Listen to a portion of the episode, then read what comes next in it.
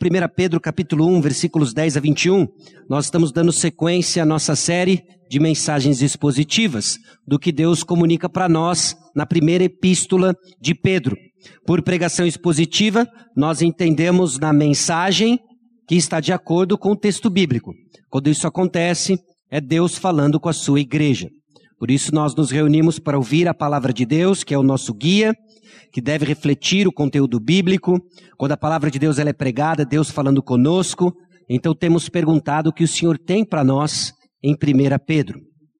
Semana passada nós começamos fazendo algumas perguntas, perguntas importantes, e eu irei lembrar você durante a nossa série, não toda a mensagem, mas algumas delas, da importância delas, de termos respostas que são fundamentadas na palavra de Deus, de termos respostas que irão guiar nossa compreensão sobre quem Deus é, quem é Deus? Essa é uma pergunta importante. Você precisa responder e ter uma boa resposta a essa pergunta sobre quem Deus é. Não só quem Deus é, mas ter uma compreensão bíblica sobre quem você é. A partir do momento em que nós entendemos que o nosso Deus é o nosso Criador, a resposta a quem nós somos vem da boca do Criador. Não há ninguém melhor do que o próprio Senhor que nos criou para responder à pergunta quem nós somos. É importante que você tenha uma definição bíblica sobre quem Deus é, sobre quem nós somos e o que, é bom para mim. O que, que é bom para mim? Por vezes nós vemos a nossa sociedade tão confusa sobre o que é bom, tão confusa sobre o que é bom para mim, sobre o que é de fato o progresso da nossa sociedade, que responder essa pergunta à luz da Bíblia vai ser extremamente benéfico e orientador para você. E obviamente como você deve viver, o que você deve fazer. Quando essas perguntas são apropriadamente respondidas, nós entendemos que Cristo não é um acessório para a nossa identidade. Não é que eu sou a minha nacionalidade e também cristão. Não é que eu torço para o time que eu torço e sou cristão. Não é que eu tenho a minha configuração familiar e sou um cristão. Ele não é um acessório para a nossa identidade, como mais um opcional de carro, por exemplo. Cristo toma conta de nossa identidade de tal forma que todo o restante se torna um acessório. E é o que é precisamente o significado prático de Jesus é Senhor. O que significa declararmos, cantar que Jesus é Senhor, que Ele governa todos os aspectos da nossa vida, nada faz sentido se Cristo não está no centro dela. E nós vamos ver como que Pedro desenvolve isso. Domingo passado nós vimos três declarações importantes sobre a nossa identidade. Nós vimos como o apóstolo Pedro, na sua carta àqueles que recebem a primeira carta de Pedro, descreve quem nós somos. Nós somos estranhos. Nós somos forasteiros. Nós não somos turistas aqui na terra. Nós não somos imigrantes aqui na terra. Nós vimos que nós somos forasteiros barra exilados. Nossa pátria não é aqui. Nós estamos por um tempo determinado, finito, passageiro aqui na terra. Somos familiares e conhecidos por Deus. Ao mesmo tempo que somos estranhos a essa terra, somos conhecidos por Deus. Vimos também que somos regenerados para viver além do que nós vemos. Deus Pai atuou em nós de tal maneira que Ele nos regenerou para uma viva esperança. Nós vivemos para além daquilo que nós vemos e experimentamos. Vimos também que nós somos provados para confirmar nossa fé. Ah, experimentamos provações, provas são comuns à experiência humana, aonde quer que você esteja, em determinados estágios da sua vida, você vai ser provado. A Bíblia antecipa isso para nós e é sábio da nossa parte abraçarmos a realidade das provações e entendermos que elas vêm para confirmar a nossa fé que nós recebemos de Deus.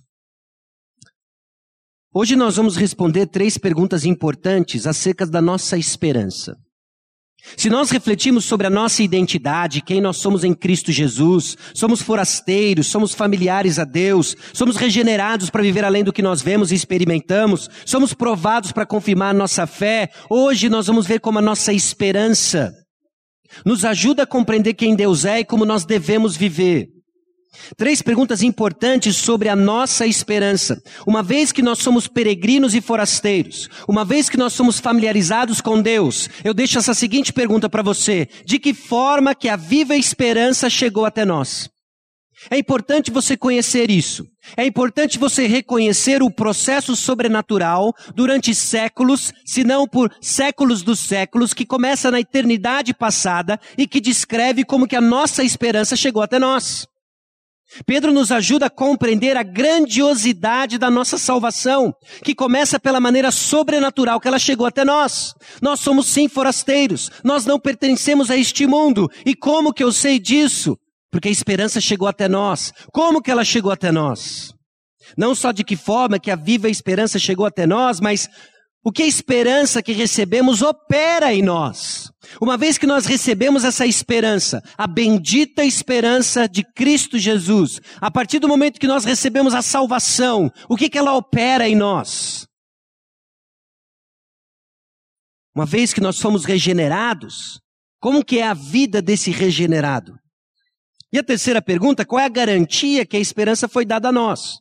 Porque quando nós somos provados, quando nós somos ah, pesadamente provados, ao ponto de gritar socorro ao Senhor, clamar ao Senhor, eu não aguento mais, você precisa ter a certeza e a convicção de que essa esperança ela está garantida.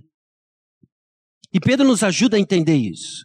Porque nós vamos precisar disso. Talvez em algum momento da sua caminhada você já precisou disso. E é por certo de que não é quando nós somos provados, ah, não é se nós fomos ser provados, mas quando formos provados, nós precisamos ter a certeza, a garantia da nossa esperança.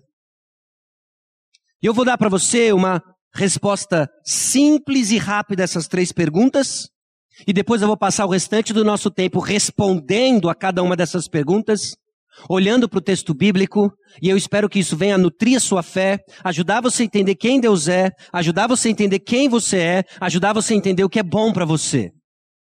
Primeira resposta à pergunta de que forma a viva esperança chegou até nós? A esperança que temos chegou até nós no Evangelho. Essa é a origem da nossa esperança, meus irmãos. A nossa esperança não é um desejo incerto sobre algo bom que venha acontecer no futuro. A origem da nossa esperança vem do Evangelho. O Evangelho que nós proclamamos, o Evangelho que nós dizemos crer, é uma mensagem crucial, é uma mensagem importante a todos aqueles que têm a sua viva esperança em Jesus Cristo.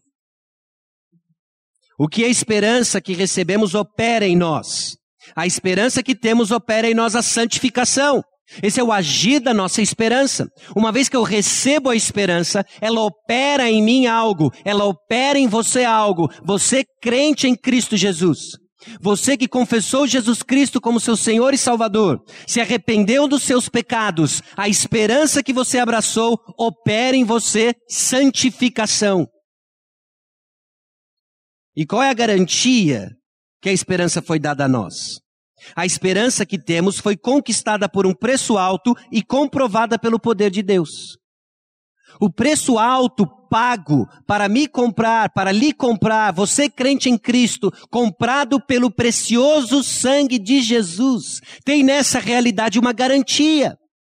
Nós não fomos comprados a preço de banana. Eu não sei se você já, se você, se você tem esse instinto de comprador. Ou se você no outro lado da moeda tem esse instinto de vendedor, de que quando o preço é muito baixo, você desconfia da qualidade do produto, não desconfia? A nossa salvação, meus irmãos, teve um preço altíssimo. Não é pouca coisa. Não é pouca coisa. E quando nós olhamos para a palavra de Deus e, e vemos os, as várias características, as, as multifacetas da nossa salvação, nós temos uma garantia em meio às provas que a vida nos traz, de que a nossa esperança é real. Por quê? Porque foi pago um alto preço. Não só foi pago um alto preço, como o poder de Deus em ressuscitar Jesus Cristo nos garante que ela é eficiente. Que a esperança que nós temos, não só o preço é alto, mas isso aí funciona mesmo? Funciona. Porque ela foi operada em Jesus Cristo e ressuscitou dentre os mortos. Pare e pensa nisso. Pare e pense no que isso faz com a compreensão que nós temos de quem Deus é, quem eu sou e o que é bom para mim. Meus irmãos, nós vamos ver hoje a origem da nossa esperança. Nós vamos ver hoje a, o agir da nossa esperança. E nós vamos ver hoje a certeza da nossa esperança. baseado na palavra de Deus em 1 Pedro, capítulo 1, versículos 10 a 21, que eu convido você a abrir e nós vamos ler juntos. Nós vamos ler os versículos 10 a 12, nós vamos refletir sobre a origem da nossa esperança. Depois nós vamos ler os versículos 13 a 17 e refletir sobre o agir dessa esperança em nós. E depois, nos versículos 18 a 21, nós vamos refletir sobre a certeza, a garantia da nossa esperança. Então, em três grandes blocos, a passagem de hoje é dividida, e diz assim a palavra de Deus em 1 Pedro capítulo 1, versículos 10 a 12. Foi a respeito desta salvação que os profetas indagaram e inquiriram, os quais profetizaram acerca da graça a vós outros destinada, investigando atentamente qual a ocasião ou quais as circunstâncias oportunas indicadas pelo Espírito de Cristo, que neles estava, ao dar de antemão testemunho sobre os sofrimentos referentes a Cristo e sobre as glórias que o seguiriam. A eles foi revelado que não para si mesmos, mas para vós outros ministravam as coisas que agora vos foram anunciadas por aqueles que, pelo Espírito Santo enviado do céu, vos pregaram o Evangelho, coisas essas que anjos anelam perscrutar. Qual é a origem da nossa esperança? A esperança que nós temos, meus irmãos, está no Evangelho que garante a salvação de nossa alma.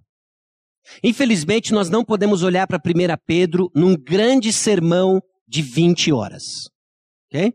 Seria um tanto quanto desafiador para nós. Talvez uma experiência única, mas hoje nós não podemos fazer isso porque nós temos blocos de tempo, dividimos a maneira como nós nos organizamos e nos reunimos, então a exposição acaba sendo picada. Mas por favor, não se esqueça de que Pedro não escreveu picado e os seus leitores originais não leram a epístola de forma picada, como nós estamos fazendo. Eles leram numa grande sentada. Você pode fazer isso durante a semana e eu acredito que vai ser abençoador para você. Então, onde o nosso texto começa hoje é ainda a continuação do desenvolvimento de Pedro ao longo dos nove primeiros versículos. Foi a respeito dessa salvação. Que salvação é essa? A salvação da nossa alma a salvação da nossa alma. A esperança que nós temos está no Evangelho e esse Evangelho garante a salvação da nossa alma. É disso que nós estamos falando, seguindo o contexto do versículo 9. E a salvação da nossa alma, se você estava aqui domingo passado, ou se você ouviu a mensagem durante a semana, você sabe que ela começa com regenerados pelo Pai. No versículo 3, o apóstolo Pedro diz que essa salvação tem início com a regeneração que o Pai efetuou em nós tem a ver com a santificação que o Espírito opera em nós, e tem a ver com o propósito de obedecermos a Cristo Jesus. Mais uma vez, juntamente com inúmeras passagens na palavra de Deus, nós vemos a Santíssima Trindade atuando na nossa salvação. O Pai, o Filho e o Espírito Santo. Nós fomos regenerados pelo Pai. Que salvação é essa? A da regeneração do Pai. Que salvação é essa? É aquela que o Espírito trabalha em nós a santificação. Que salvação é essa? É aquela cujo propósito é a obediência ao Filho, a obediência a Jesus Cristo. Essa é a salvação da qual nós estamos falando. Essa é a salvação da qual os profetas e apóstolos e todos os homens que Deus usou para escrever a Escritura até então estavam indagando e inquirindo. É essa salvação que, ainda que nós sejamos contristados por várias provações, nós cremos. É essa salvação. No contexto, então, de múltiplas provas, esses irmãos estão recebendo uma carta de consolo de Pedro e estão dizendo: essa salvação que nos é garantida é a mesma que os profetas indagaram, inquiriram no passado. Pare e pensa nisso. Esse evangelho da regeneração do Pai, esse evangelho da santificação do Espírito, esse evangelho de, de, que nos leva à obediência a Cristo Jesus, foi esse evangelho que os profetas indagaram e queriram. E aí o povo de Deus fica com um tremendo de um ponto de interrogação na cabeça. Porque alguns de nós acham que o evangelho começa em Mateus, com um bebezinho na manjedoura. Meus irmãos, aí que está a grandiosidade da mensagem do Evangelho. Não começa com o bebezinho na manjedoura. Foi quando o Evangelho veio até nós, foi quando a mensagem da salvação veio até nós, ele veio e habitou entre nós. Mas profetas indagaram inquiriram sobre essa salvação em todo o Antigo Testamento. Eles estavam falando o tempo todo sobre Jesus. Eles estavam falando o tempo todo sobre que ele haveria de vir, que ele haveria de sofrer, que ele haveria de morrer pelos meus pecados, pelos seus pecados, que ele haveria de ressuscitar o terceiro dia e que nós haveríamos de dar testemunhos sobre esse evangelho. E o povo de Deus continua com um ponto de interrogação na cabeça. Assim como os discípulos que caminhavam em Emaús, assim como muitos no livro de Atos, que não ligaram os pontos, a não ser quando foram visitados pelo Espírito Santo. A não ser quando o Espírito Santo veio, abriu os olhos, falou o nosso coração, aquece o nosso coração, e nós vemos página após página da Escritura gritando: Jesus Cristo. Essa é a esperança que o povo precisava ouvir, essa é a esperança que eu e você precisamos ouvir. Jesus Cristo, a origem da nossa esperança está no Evangelho. O Evangelho que não começa em Mateus, Marcos, Lucas, João, mas que começa em Gênesis. Por que então não nos apropriamos da mensagem completa dos profetas? Por que que por vezes nós nos deparamos com o hábito de ler a Escritura de uma maneira incorreta? de uma maneira que não só é incorreta, como prejudicial à sua saúde espiritual. Por exemplo, a tendência de tratarmos o Antigo Testamento como histórias totalmente desconexas e que nos dão lições de boa moral.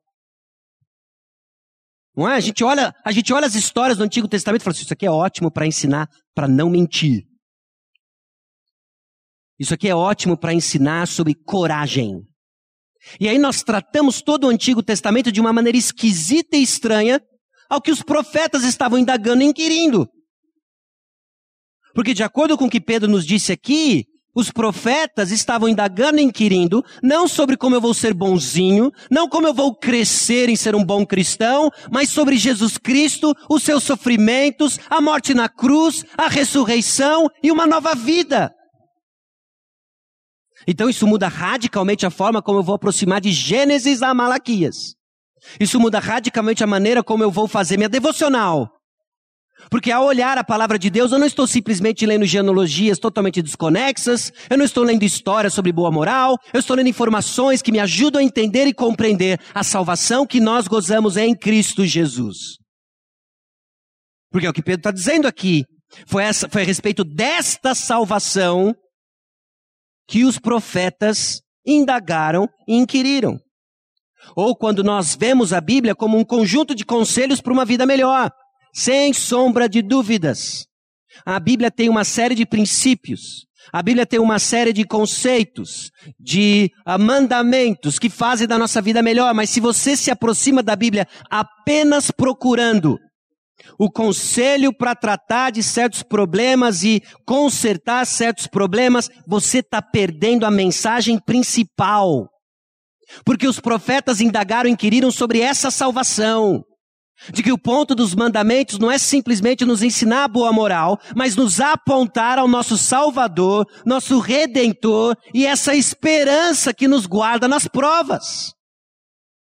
Porque você já deve ter percebido isso, talvez você não confessou isso, que em meio às provas parece que os versículos não funcionam. Não é? Então você se aproxima da Bíblia assim, eu preciso de um versículo para a prova que eu estou passando. Você fica até trêmulo. Aí você acha algo, não andeis ansiosos por coisa alguma. Qual o efeito que isso fez para você? Talvez eu tenha que repetir várias vezes.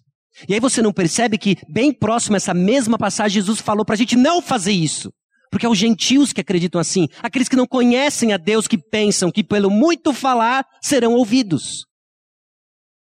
E é impressionante como nós podemos abrir a Bíblia, usar a Bíblia, crer na Bíblia e perder o ponto da Bíblia. E qual é o ponto da Bíblia? Aquilo que os profetas indagaram e inquiriram acerca dessa salvação. Jesus Cristo é o ponto. Então, se eu me aproximo da Bíblia e eu não estou procurando Jesus Cristo, eu não estou vendo Jesus Cristo, há uma grande chance, uma enorme chance de você estar fazendo isso errado. E o perigo disso é que isso vai secar sua alma. E o perigo disso é que você está vivendo uma religião sem poder. Porque o poder está em Jesus Cristo. E a Bíblia nos aponta para Jesus Cristo. Por que, que temos então dificuldades em entender o ponto central das Escrituras? Aliás, qual é o ponto das Escrituras? Bom, Pedro nos ajuda. Ele faz três observações muito importantes. Eu não quero te confundir com 333, mas é impressionante como tem três aqui, ok? Três pontos importantes para a gente entender e se apropriar da origem da nossa esperança. E ele faz isso com alguma. E eu, eu, eu quero ajudar você a enxergar isso, fazendo três perguntas para você. Olha só. O que, que os profetas indagaram e inquiriram? Nós parcialmente já respondemos isso. Segunda pergunta é a seguinte: quem estava por trás do que eles escreveram e testemunharam? E a terceira pergunta é essa daqui, ó. Para quem foi revelado aquilo que profetizaram? Quando nós respondemos de acordo com o texto bíblico essas três perguntas, eu espero que isso venha revolucionar a maneira de você estudar a Bíblia. O que que os profetas estavam indagando e inquirindo? Quem estava por trás daquilo que eles indagavam, testemunharam, escreveram? E para quem eles escreveram? Olha só. Então vamos lá. O que os profetas indagaram e inquiriram? Note no versículo 10 o que Pedro diz: desta salvação. Nós já vimos, já fiz esse ponto, apenas formalmente agora respondendo a pergunta, os profetas indagaram e inquiriram acerca da salvação. Qual salvação? A salvação que nós cremos em Cristo Jesus. Mas Pedro continua, ele coloca coisas do tipo: profetizaram acerca da graça profetas profetizaram acerca da graça. E ele continua dando mais detalhes, por exemplo, no versículo 11: ocasião ou quais as circunstâncias oportunas, dos sofrimentos referentes a Cristo e sobre as glórias que os seguiriam. Os profetas estavam indagando o tempo todo sobre os sofrimentos de Cristo e as glórias que viriam desse sofrimento. E no versículo 12, Pedro ainda diz: vos pregaram o evangelho. Esses profetas pregaram o evangelho. Então, o que, que os profetas indagaram e inquiriram? Profetas, ou o Antigo Testamento, falaram acerca da salvação pela graça em Cristo Jesus, o Evangelho. Que coisa maluca! E eu só sei disso por causa de 1 Pedro, capítulo 1, versículos 10 a 12. E não só por aquilo que o apóstolo Pedro cria, mas por aquilo que o apóstolo Paulo também cria. Ambos doutrinados pelo mesmo Senhor. Em 2 Timóteo capítulo 3, versículos 14 em diante, Paulo diz o seguinte, para Timóteo, Tu, porém, permanece naquilo que aprendeste e de que foste inteirado, sabendo de quem o aprendeste, e que desde a infância sabes as sagradas letras. Quais as sagradas letras que Timóteo conhecia? Quais são as sagradas letras que Timóteo havia sido ensinado? O Antigo Testamento. Talvez um contato com um ou outro livro do Novo Testamento. E aí Paulo fala o seguinte para Timóteo: você fica e fica firme naquilo que você aprendeu. Fica firme no que você aprendeu desde pequenininho. Essa parte é legal. Desde o terra. Fique firme no que você aprendeu. Porque o que você aprendeu, Timóteo, pode tornar-te sábio para a salvação pela fé em Cristo Jesus. De alguma forma, as histórias que Timóteo aprendeu no Terra Prometida, do Antigo Testamento, o tornaria sábio para a salvação em Cristo Jesus. Ok, irmãos que dão aula para as nossas crianças? Não trate o Antigo Testamento como um conjunto de histórias desconexas para manipular o comportamento das crianças. Porque eles têm uma mensagem. E a mensagem dessas histórias é acerca de Jesus Cristo. De que essas histórias, essas narrativas e todo o conteúdo do Antigo Testamento vão torná-las aptas para a salvação em Cristo Jesus. Percebe o que Pedro está dizendo aqui para a gente? Percebe que a origem da nossa esperança transcende, então, Mateus, Marcos, Lucas, João?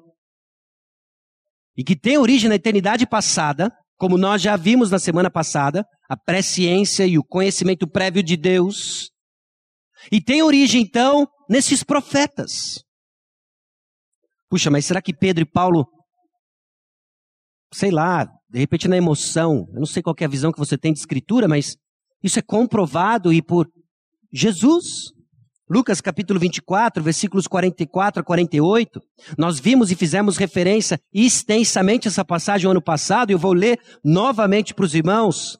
Jesus, caminhando com os discípulos, disse o seguinte: São estas as palavras que eu vos falei, estando ainda convosco.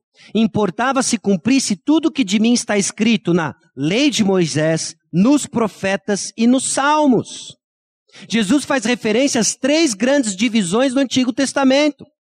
Jesus faz de referência à totalidade do Antigo Testamento que fazia referência a ele.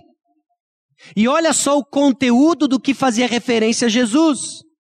Então lhes abriu os olhos, lhes abriu o entendimento para compreender as Escrituras, e lhes disse: Assim está escrito que o Cristo havia de padecer e ressuscitar dentre os mortos no terceiro dia, e que em seu nome se pregasse arrependimento para remissão de pecados a todas as nações, começando de Jerusalém. Vós sois testemunhas dessas coisas.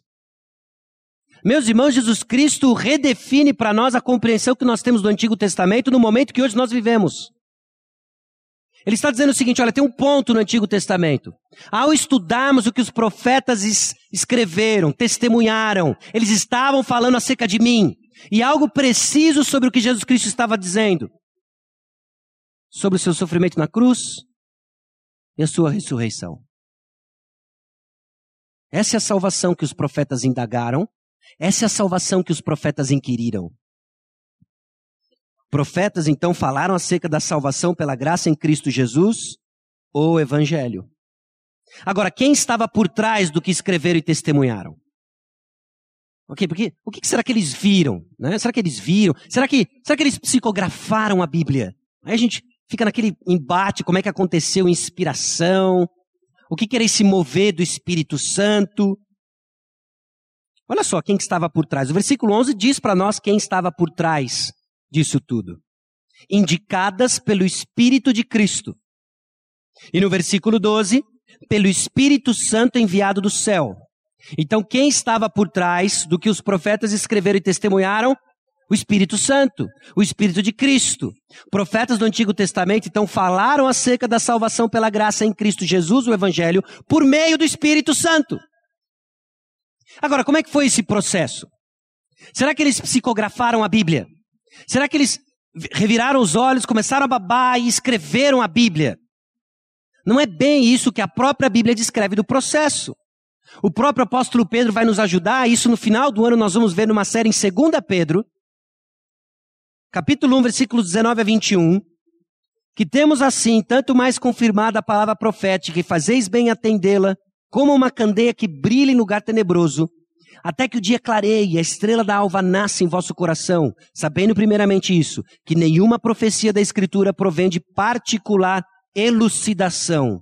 Porque nunca, jamais, qualquer profecia foi dada por vontade humana. Entretanto, homens santos falaram da parte de Deus, movidos pelo Espírito Santo. É por isso que a mensagem dos profetas é ligada a um único autor, o nosso Deus, que escreve uma história coerente, narrando em padrões diferentes o mesmo processo, o mesmo evangelho. Jesus Cristo morreu por mim, você ressuscitou o terceiro dia, ele vai voltar. E como é que esses camaradas escreveram todas essas coisas? Porque tinha o grande autor A maiúsculo por trás de todas elas. O Espírito Santo. E é interessante porque o texto diz que esses profetas indagaram e queriram. Eles não estavam dopados, eles não estavam ah, em transe escrevendo a Bíblia, mas eles escreviam coisas que às vezes nem sequer eles entendiam a compreensão profunda disso. Daniel capítulo 8 descreve a visão que Daniel teve. E ele teve uma visão e ele ficava prestando atenção na visão, e aquela visão aterrorizava Daniel, e ele, eu não sei o que isso significa. Ele registra a visão, adoece por alguns dias, levanta e vai tratar dos assuntos do rei. Ponto final. As próximas gerações que entendam. Porque até agora eu não entendi o que eu escrevi. Isso foi Daniel. Em transe? Não. Ele lia, mas não entendia por completo. E aí vem Pedro e diz algo que deve tirar você do assento agora. Aquilo que eles não entendiam, nós entendemos. Pare e pensa nisso. Aquilo que foi um mistério por séculos, nós entendemos. Nos foi derramado o Espírito Santo, nós temos uma revelação completa e hoje compreendemos aquilo que os profetas indagaram, inquiriram, investigaram, aquilo que anjos se maravilhavam, está à minha disposição, está à sua disposição. Essa é a origem da nossa esperança. E para quem foi revelado isso? Essa é a terceira pergunta que nós precisamos olhar para o texto e responder. Diz o seguinte: A vós outros destinada, no versículo 10. No versículo 12: Não para si mesmos, profetas, mas para vós outros, vos foram anunciados, vos pregaram Irmãos, os profetas do Antigo Testamento falaram acerca da salvação pela graça em Cristo Jesus, o Evangelho, por meio do Espírito Santo, para nós hoje. Foi para mim. Foi para você. Que eles sentaram, escreveram, indagaram, inquiriram, morreram de dúvida e não viram a concretização da promessa. Eu vi. Você viu. Essa é a nossa esperança em Jesus Cristo. Então vamos lidar com um problema que você tinha desde a sua infância ou quando você começou a aprender sobre o Antigo Testamento. Talvez você seja parecido comigo e compartilha desse problema. Sabe qual é que ele chama? Se chama eu queria ter visto. Você já teve isso? No vacilo da nossa fé, se eu tivesse visto o mar se abrindo, mano. Eu e Moisés, a gente ia, eu ia pegar um outro cajado e a gente ia arrebentar. Eu ia pegar uma tora de um eucalipto, não ia virar uma, uma víbora, ia virar uma sucuri. Ia ser um negócio, uma fé, porque eu, eu teria visto.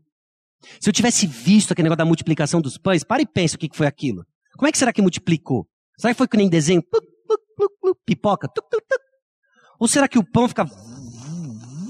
Matrix, o pão. Como é que foi aquilo? Se eu tivesse visto, eu não vacilaria. Meus irmãos, aquilo era sombra do que eu e você temos. Aquilo foi escrito para a concretização da nossa fé. O que eu e você temos é infinitamente superior. Anjos deliravam só de imaginar, de saber o que eu e você sabemos. E o apóstolo Pedro compartilha isso com irmãos que sofrem por causa da sua fé.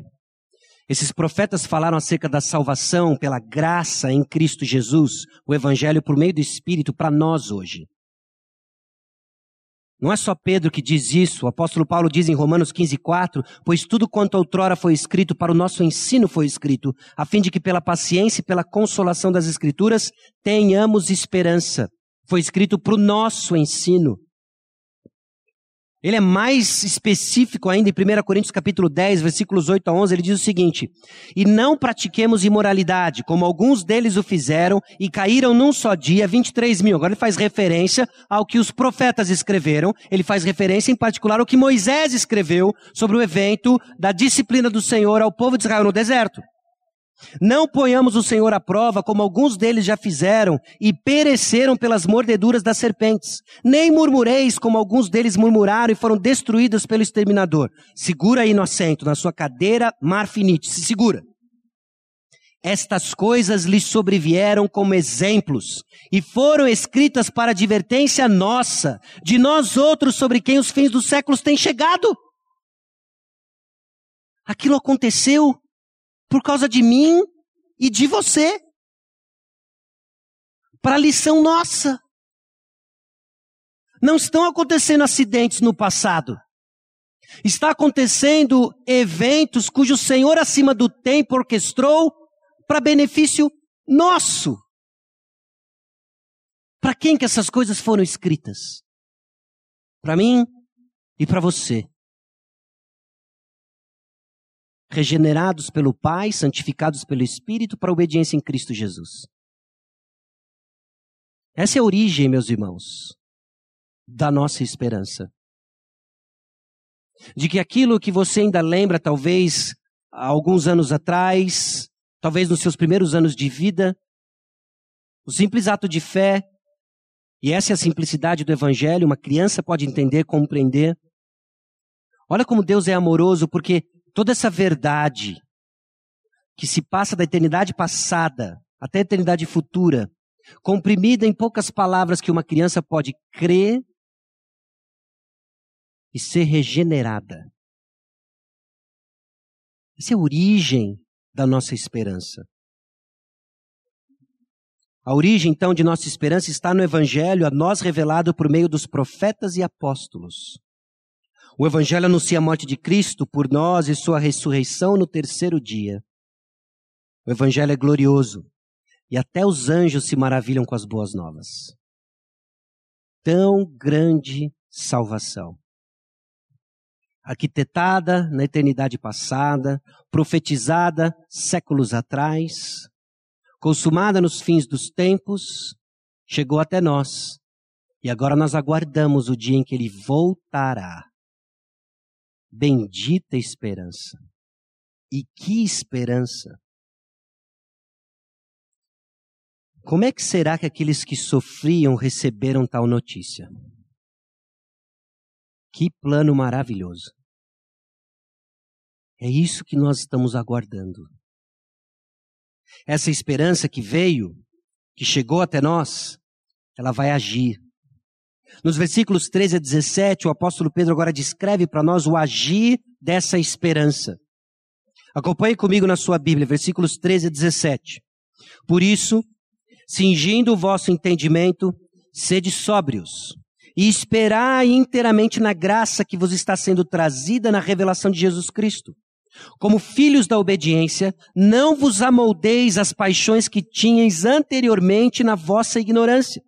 Pelo contrário, segundo é santo aquele que vos chamou, tornai-vos santo também vós mesmos em todo o vosso procedimento. Porque escrito está: sede santos, porque eu sou santo. Ora, se invocais como Pai aquele que, sem acepção de pessoas, julga segundo as obras de cada um, portai-vos com temor durante o tempo da vossa peregrinação. Mais uma vez, o apóstolo Pedro não está escrevendo picado. Esses irmãos não receberam a carta e leram picado, então vamos lembrar do seu contexto. Fomos regenerados para uma viva esperança, uma realidade.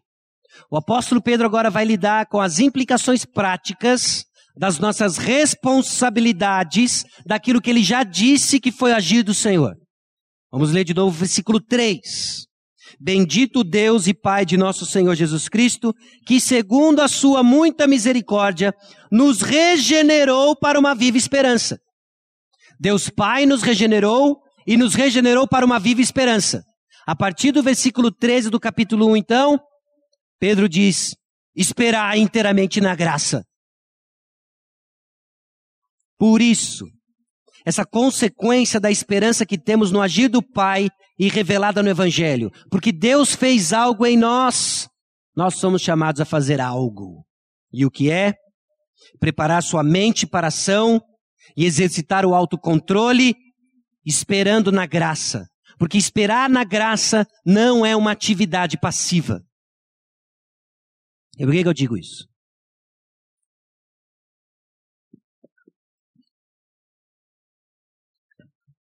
Porque quando você está esperando, você tem uma imagem na sua cabeça, não tem?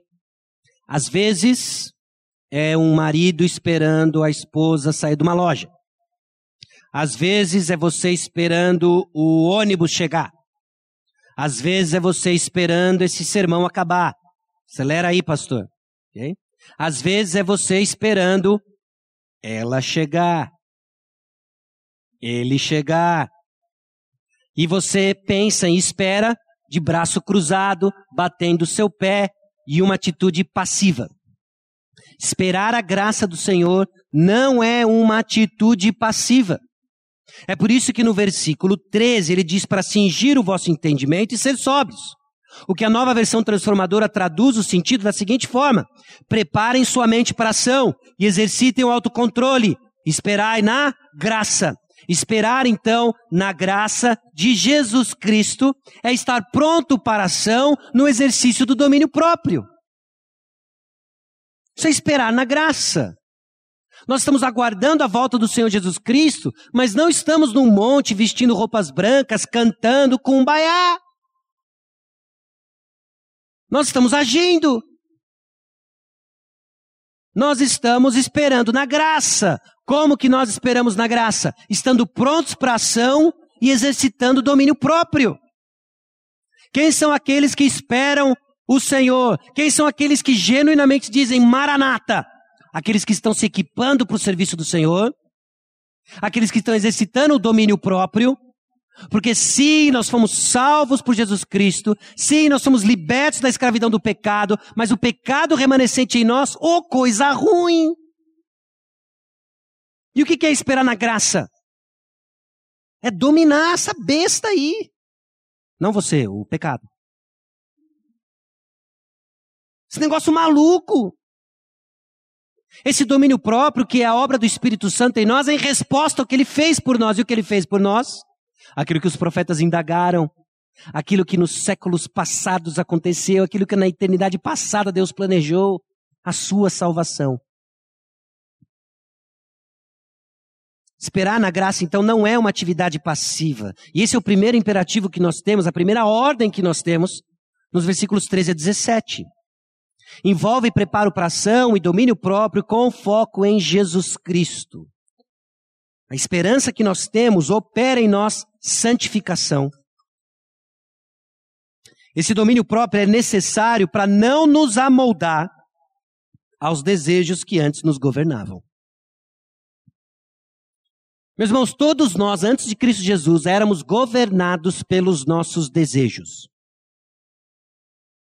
Não importa se o seu testemunho é daquele que derruba avião ou não, nós éramos governados sim pelos nossos próprios desejos. Ainda você que foi salvo em tenridade, bem novinho, você era governado pelos seus desejos. Faça o teste. Se ainda está viva, liga para a tia do maternal e pergunte: como que eu era? E se ela for honesta biblicamente, honesta com a realidade, ela vai dizer: você era selvagem, dominado pelo seu desejo. Você dizia: é meu, é meu, é meu, eu quero, eu quero, eu quero. E quando você não tinha o que queria, você chorava. Alguns continuam com esse padrão na idade adulta. Okay? Porque não dominam as suas paixões. E aí Pedro diz, como filhos da obediência. Ou você é filho da desobediência, ou você é filho da obediência. Não se amolde aos seus desejos. Não se amolde aos desejos que governavam o seu coração antes de você conhecer a Cristo. E quais eram esses desejos? Eu faço o que eu quero na hora que eu quero. O que eu vejo e quero eu pego para mim. Sempre com mim no foco.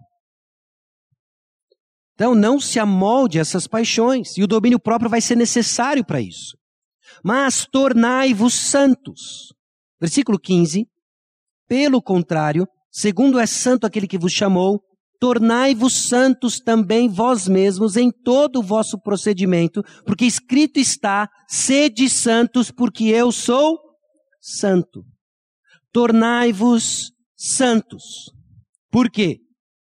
Porque Deus é santo.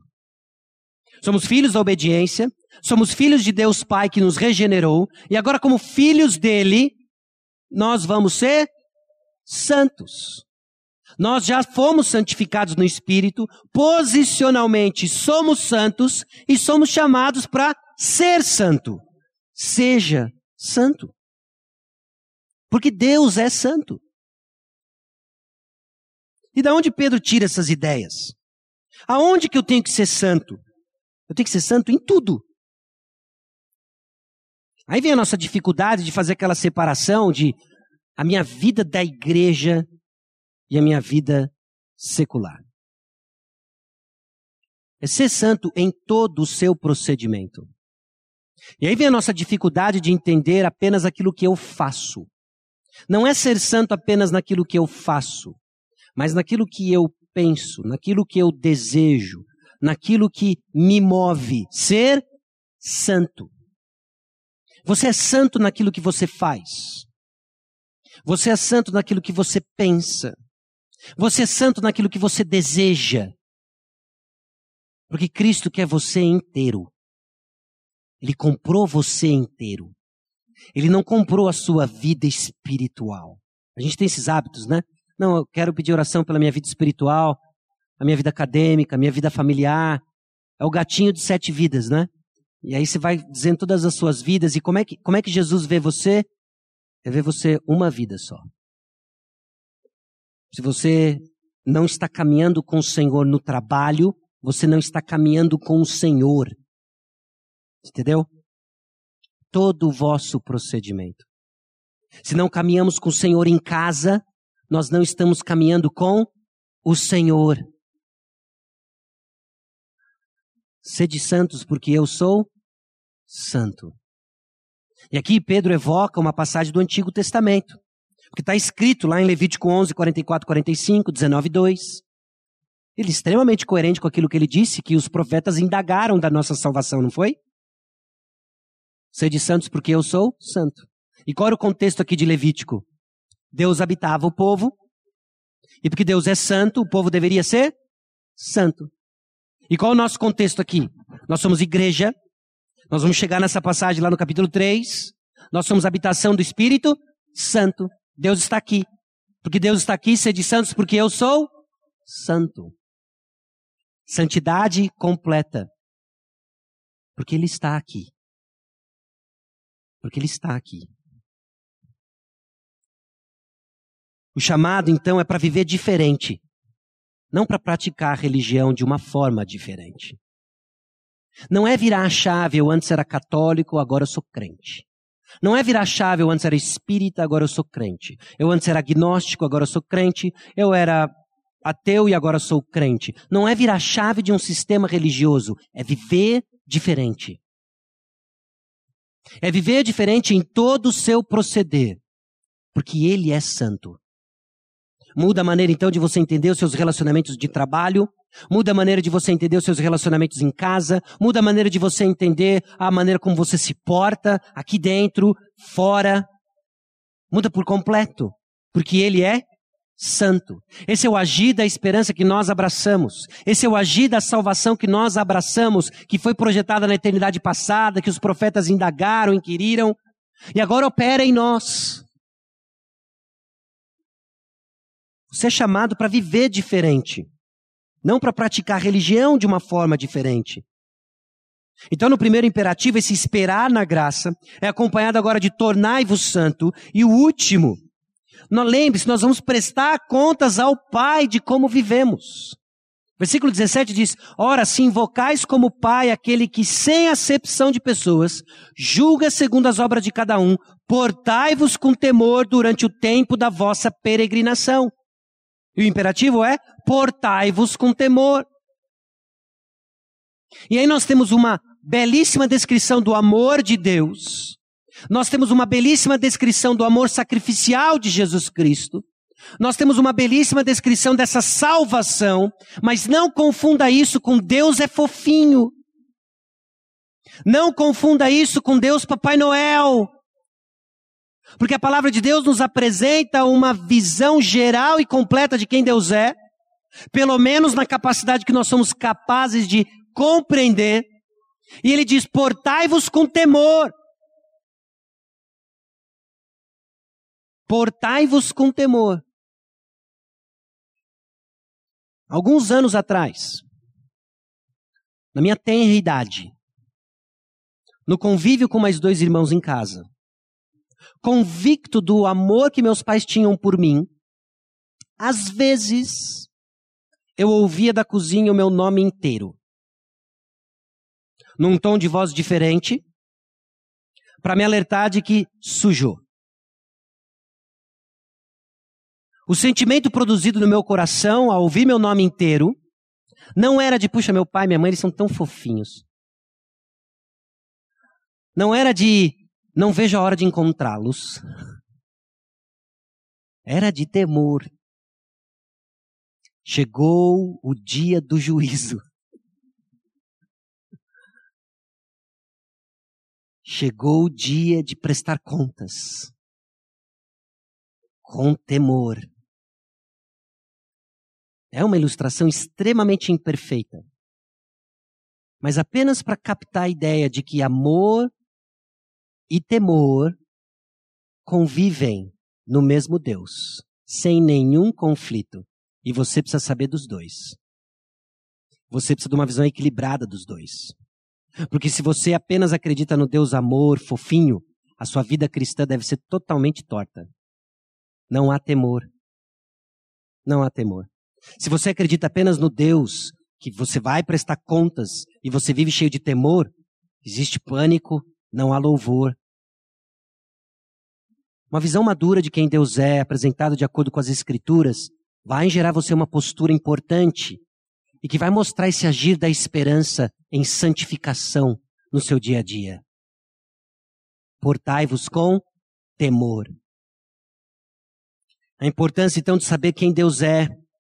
Na ignorância de quem Deus é, não tememos. Deus não faz acepção de pessoas, ele julga retamente. Ah, eu e Deus somos brothers. Ele não faz acepção de pessoas e ele vai julgar retamente. Agora é hora então de viver com temor. Quando? Durante o tempo da vossa peregrinação. Até Cristo voltar ou nos chamar, portai-vos com temor. Essa visão equilibrada de Deus, olha como Deus é bondoso, como Deus é sábio. Porque é esse temor, inclusive, que é um enorme incentivo para o domínio próprio. Tema a Deus. Esse temor ao Senhor é traduzido, por exemplo, no livro de Provérbios com um caminhar sábio. Não seja tolo, seja sábio. Tema a Deus, portai-vos com temor. Então, até agora, nós já vimos o apóstolo Pedro nos ajudando a entender a origem da nossa esperança, o agir dessa esperança, e a partir do versículo 18, ele nos ajuda a entender a certeza da nossa esperança. Presta atenção nos versículos 18 a 21.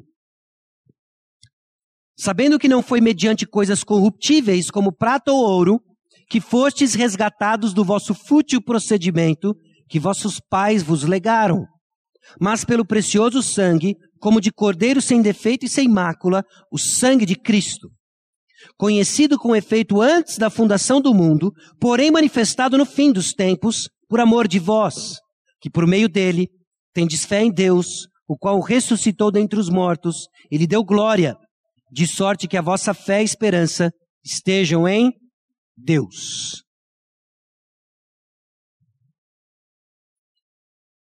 Então não se esqueça, espere, torne-se santo, porte-se com temor. Mas como que eu posso ter certeza da nossa esperança? Porque se eu vou crescer esperando na graça, se eu vou me exercitar para tornar santo, se eu vou me portar com temor, como que eu posso ter certeza dessa esperança? É uma pergunta legítima. E Pedro nos ajuda a responder. Nós podemos ter certeza dessa esperança por causa do preço pago, o sangue de Jesus. Considere então o preço pago. Considere o preço pago para resgatar você do fútil procedimento que os nossos pais nos legaram, que os nossos antepassados nos legaram, que desde Adão tem sido transmitido a cada geração o fútil procedimento, esses desejos que nos governavam. Nós fomos libertos pelo precioso sangue de Jesus. Como é que você pode ter certeza? Porque não foi um cheque sem fundo que comprou você. Não foi um escambo por um saco de sal. Não foi por um terreno desvalorizado. Você foi comprado pelo precioso sangue de Jesus. Deus não faz mau negócio. Você foi comprado, você foi resgatado, um preço alto foi pago, porque o preço requerido era alto. O que a gente fez não era brincadeira.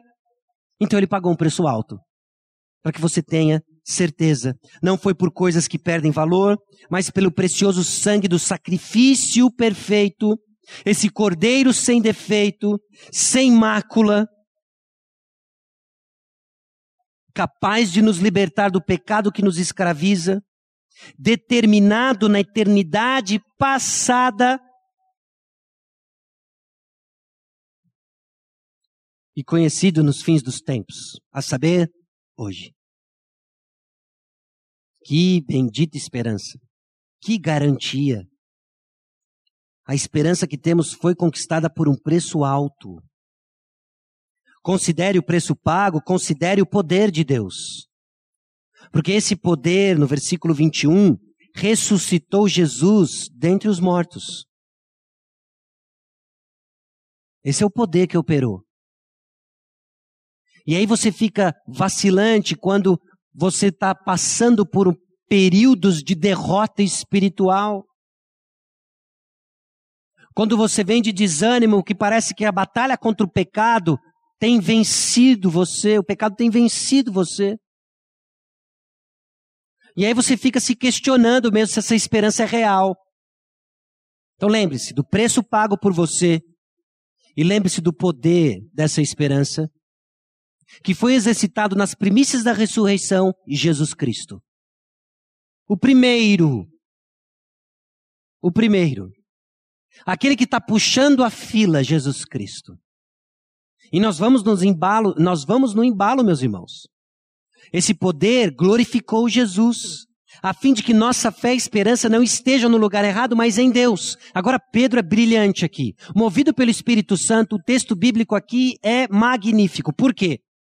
Porque ele está nos ajudando a colocar nossa fé no lugar certo. Não é então na sua performance, não é então na sua sabedoria, não é então no quanto você crê ou sente que crê. É em Deus. É em Cristo Jesus que pagou o preço por causa dos nossos pecados.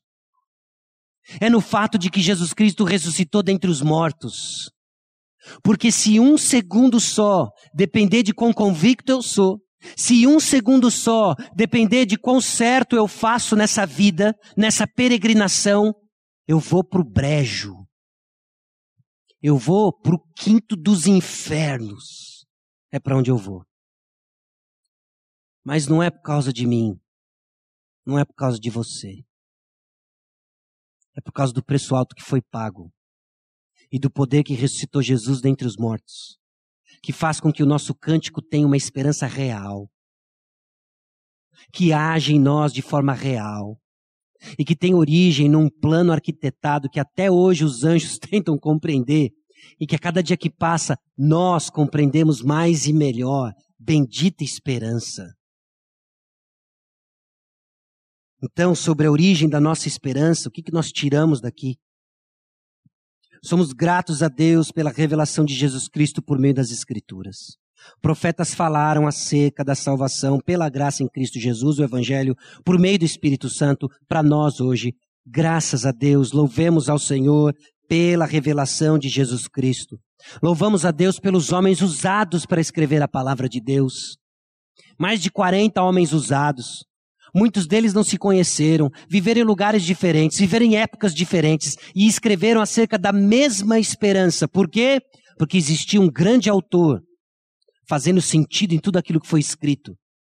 Para que eu e você tivéssemos uma esperança real hoje, 2019, Vale do Paraíba, Igreja Batista Maranata. Somos chamados então ao estudo da palavra. Estude a palavra de Deus.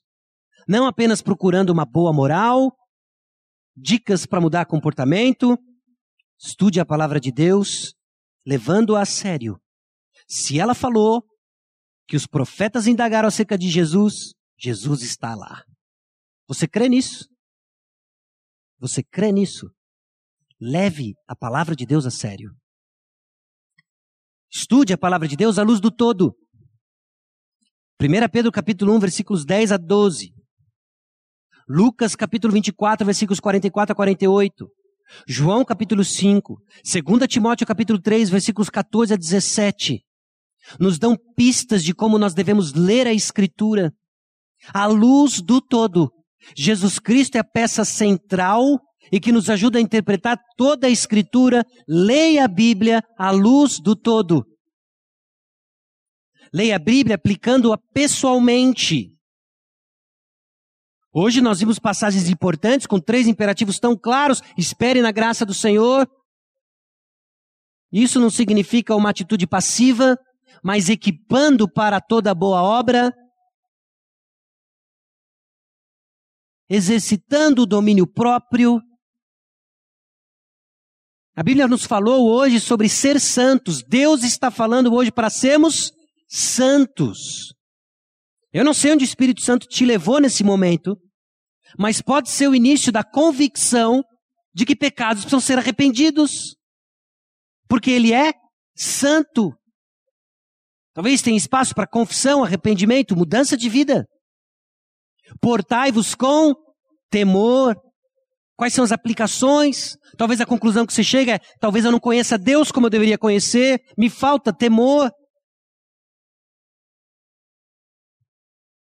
Meditando em seu conteúdo.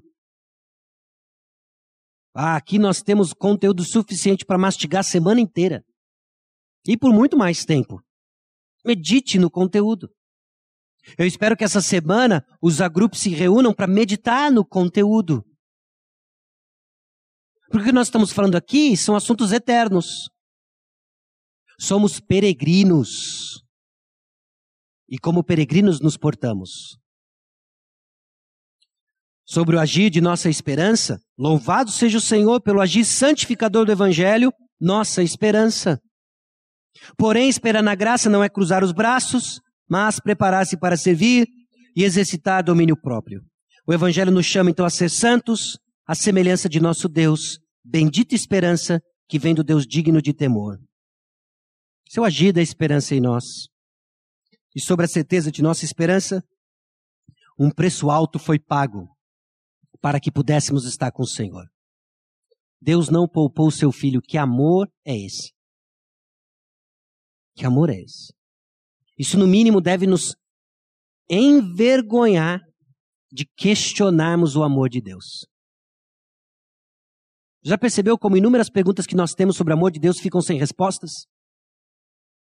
Deus, se o Senhor é amor mesmo, por quê? Por que Suzano, Senhor? Não é? Muitos estão se perguntando isso. Se o Senhor é amor mesmo, por que Suzano? Porque esses dois jovens resolvem tirar a vida de outros jovens? Por que Nova Zelândia? Se o Senhor é amor, por que tanta miséria? Por que o caos no nosso país? Por que STF? Por quê? Por quê? Por quê? E aí Deus não te dá uma resposta. Ele dá o filho dele. Basta? Basta para compreendermos o amor de Deus? por nós. Então, quando as coisas não fizerem sentido, lembre-se que a resposta dada foi uma pessoa. Foi o filho dele. Não há o que duvidar. Ele nos ama. O bicho pegou. Não estou entendendo nada. Está uma confusão. Mas o Senhor me ama. O Senhor mandou Jesus. Ele é a nossa esperança. Ele é a nossa garantia. Até que as respostas sejam dadas, ou enquanto elas não venham, nós vamos desfrutar dela. O sangue de Jesus nos liberta do estilo de vida vazio. Irmãos, Deus nos chama constantemente a arrependimento de quando somos tomados pelos nossos desejos e queremos viver da mesma forma que vivíamos antes de Cristo entrar na nossa vida. Pare com isso. Arrependa-se do estilo de vida vazio. Somos forasteiros, nosso objetivo é outro. O poder que está à nossa disposição não é trivial, mas é o poder da ressurreição. Preço alto e poder comprovado para que nossa confiança e esperança estejam em Deus. Coloque sua fé em Deus. E uma palavra a você, visitante, uma palavra a você, talvez até membro da igreja, que o tempo todo achou que talvez cria no verdadeiro evangelho, mas que hoje, de uma maneira sobrenatural e amorosa, o Senhor abriu seus olhos. Creia no Filho de Deus, Jesus Cristo. Ele é a nossa esperança. Só Ele. Só Ele. E Pedro escreveu isso para que a gente colocasse a confiança nele e só nele. Essa esperança cuja origem é eterna, essa esperança que age em nós e nos santifica, essa esperança que é garantida pelo preço alto e pelo poder demonstrado da ressurreição. Abaixe sua cabeça, vamos orar. Senhor nosso Deus e Pai, aqui estamos diante da tua palavra, expostos por ela, confortados por ela. Bendita esperança. Esperança arquitetada na eternidade passada, revelada a nós outros séculos passados, diante de nós exposta nas páginas da Bíblia. Jesus Cristo morreu e ressuscitou. Esperança que age em nós e nos faz nos arrepender do fútil procedimento que nossos pais nos legaram. Que no nosso meio, ó Deus, sejamos levados ao arrependimento quando somos tentados a viver num estilo de vida vazio, governado por desejos e paixões. Te louvamos porque a tua graça nos educa. Te louvamos, ó Deus, porque ela nos ensina a dizer não ao pecado e sim a Jesus Cristo. E que isso seja evidente em cada um de nós, em todo o nosso procedimento, naquilo que nós fazemos, nas palavras que dizemos, nos pensamentos que temos, nos desejos que cultivamos. Conduza-nos, Senhor, a esperar na graça. Clamamos, ó Deus, por uma visão precisa de quem o Senhor é e uma resposta de temor. E regozijamos na esperança certa e garantida porque o preço foi pago e existe um túmulo vazio. Consola, Deus, da, consola, Deus, o coração da tua igreja com essa viva e bendita esperança. No nome de Jesus. Amém.